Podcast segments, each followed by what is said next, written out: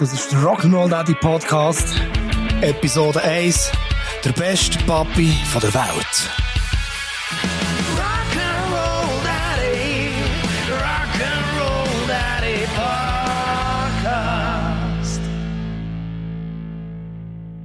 Bevor ich Vater wurde, also ganze 35 Jahre lang, bin ich der festen Überzeugung gewesen, ich werde unbestritten der beste Papi auf der ganzen Welt. Das habe ich gewusst. 35 Jahre lang habe ich das gewusst.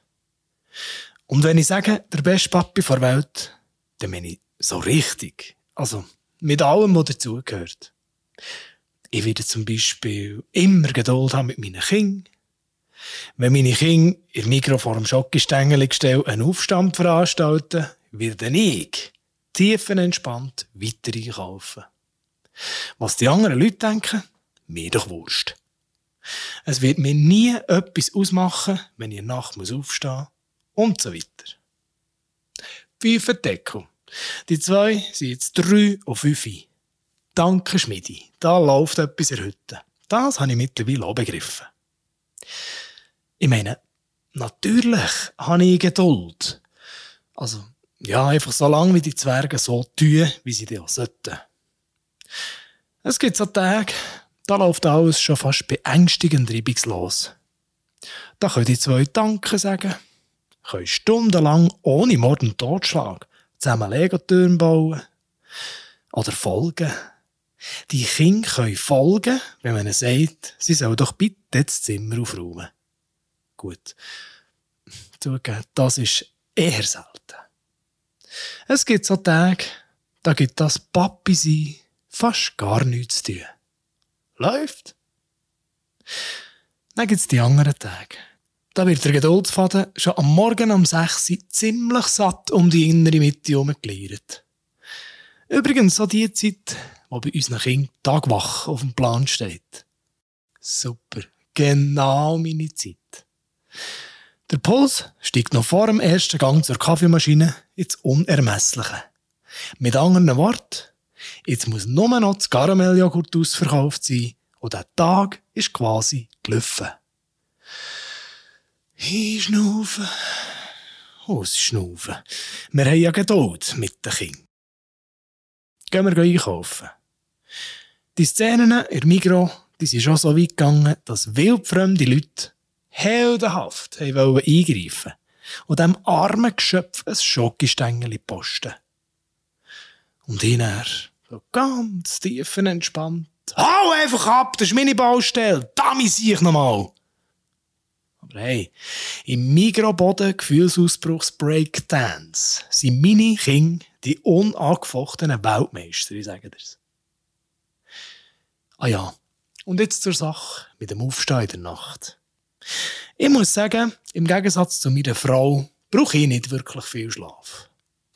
Aber nach etwa drei Monaten abwechslungsweise Late-Night-Schöppeling ertappst du dich halt schon immer häufiger, dass du auf den Moment freust, wo sich nicht mehr alles nur um das wohltemperierte, exakt 37-gradige Fläschchen dreht, wo in der Mikrowelle gerade seine Runden absolviert.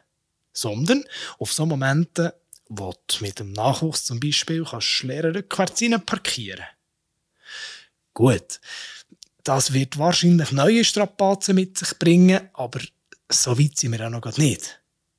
Bis dann geht noch manches Schokostängeli ins Mikrowägeli. meine, nicht falsch verstehen. Ich liebe meine Kinder über alles. Aber kennst du die Momente, wo dein eigenes Fleisch und Blut könntest auf einen Mond schicken Ich glaube ja. Wenn das nicht so hure teuer kompliziert und höchstwahrscheinlich illegal wäre, würde das viel mehr praktiziert. Hm.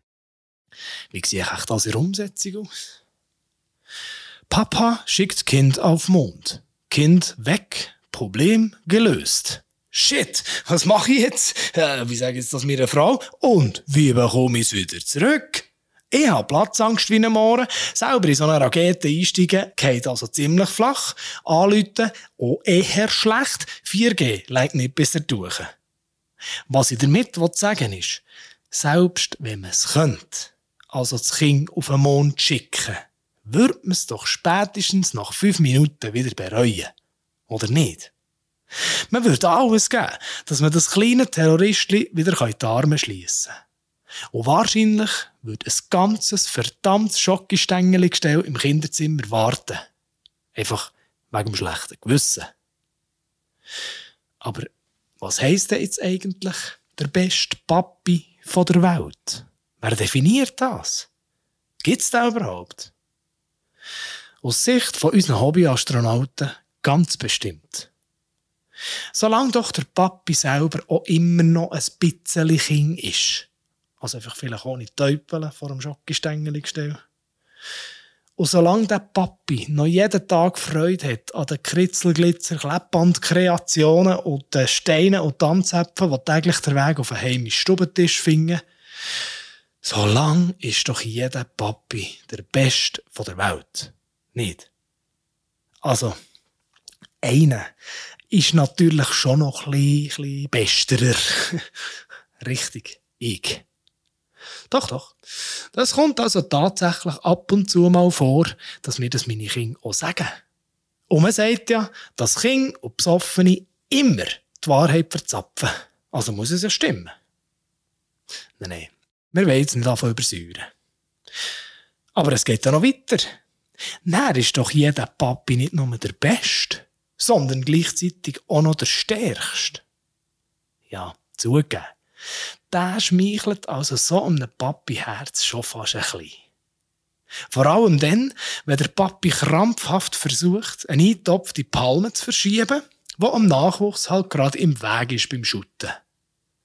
Dass die Palme seit dem letzten Umzug ihres Volumen und somit auch ihres Gewicht verfünffacht hat, merkst du erst dann, wenn das Teil mit vorbildlich geradem Rücken auflüpfen was natürlich in Anbetracht von eben dem Gewicht, und da reden wir hure schnell von mehreren Tonnen, nicht einfach mal so in die Tat umzusetzen ist. Und er heisst von Spielerbank hinter links nur, Papi, du bist doch so stark, mach doch ein schneller, ich will jetzt shooten. Keine Chance. Das Teil ist einfach zu schwer. Dann musst du dem vorfreudigen Kind noch so Sachen sagen wie, äh, komm, wir spielen dort hin. Ich tue dann schnell das Auto umparkieren. Weisst, äh, Palmen haben es nicht so gern, wenn man sie verschieben. Weisst, wegen der Sonne. Diese Niederlage ist für einen Hobby-Popeye nur sehr, sehr schwer zu ertragen. Kommt noch dazu, dass ich mein Kind gerade brandschwarz habe angelogen. Ein weiterer Schlag in die Magengrube. Item. Ich habe mir also während 35 Jahren haargenau ausgemalt, wie das mit King mal wird sein. Und voilà!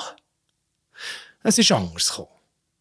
Aber jetzt, mit fünf Jahren Berufserfahrung als Lego-Architekt, Märli-Tanterich und Babyfriseur auf dem Buckel, kann ich sagen, dass das Einzige, was ich nicht oder einmal zu wenig einkalkuliert hatte, der Humor war. Wenn nämlich alles mit der nötigen Preise Witz kannst nehmen, sagst du am Ende des Tages eigentlich immer, doch, doch, das passt. Manchmal klingt's und manchmal eben nicht.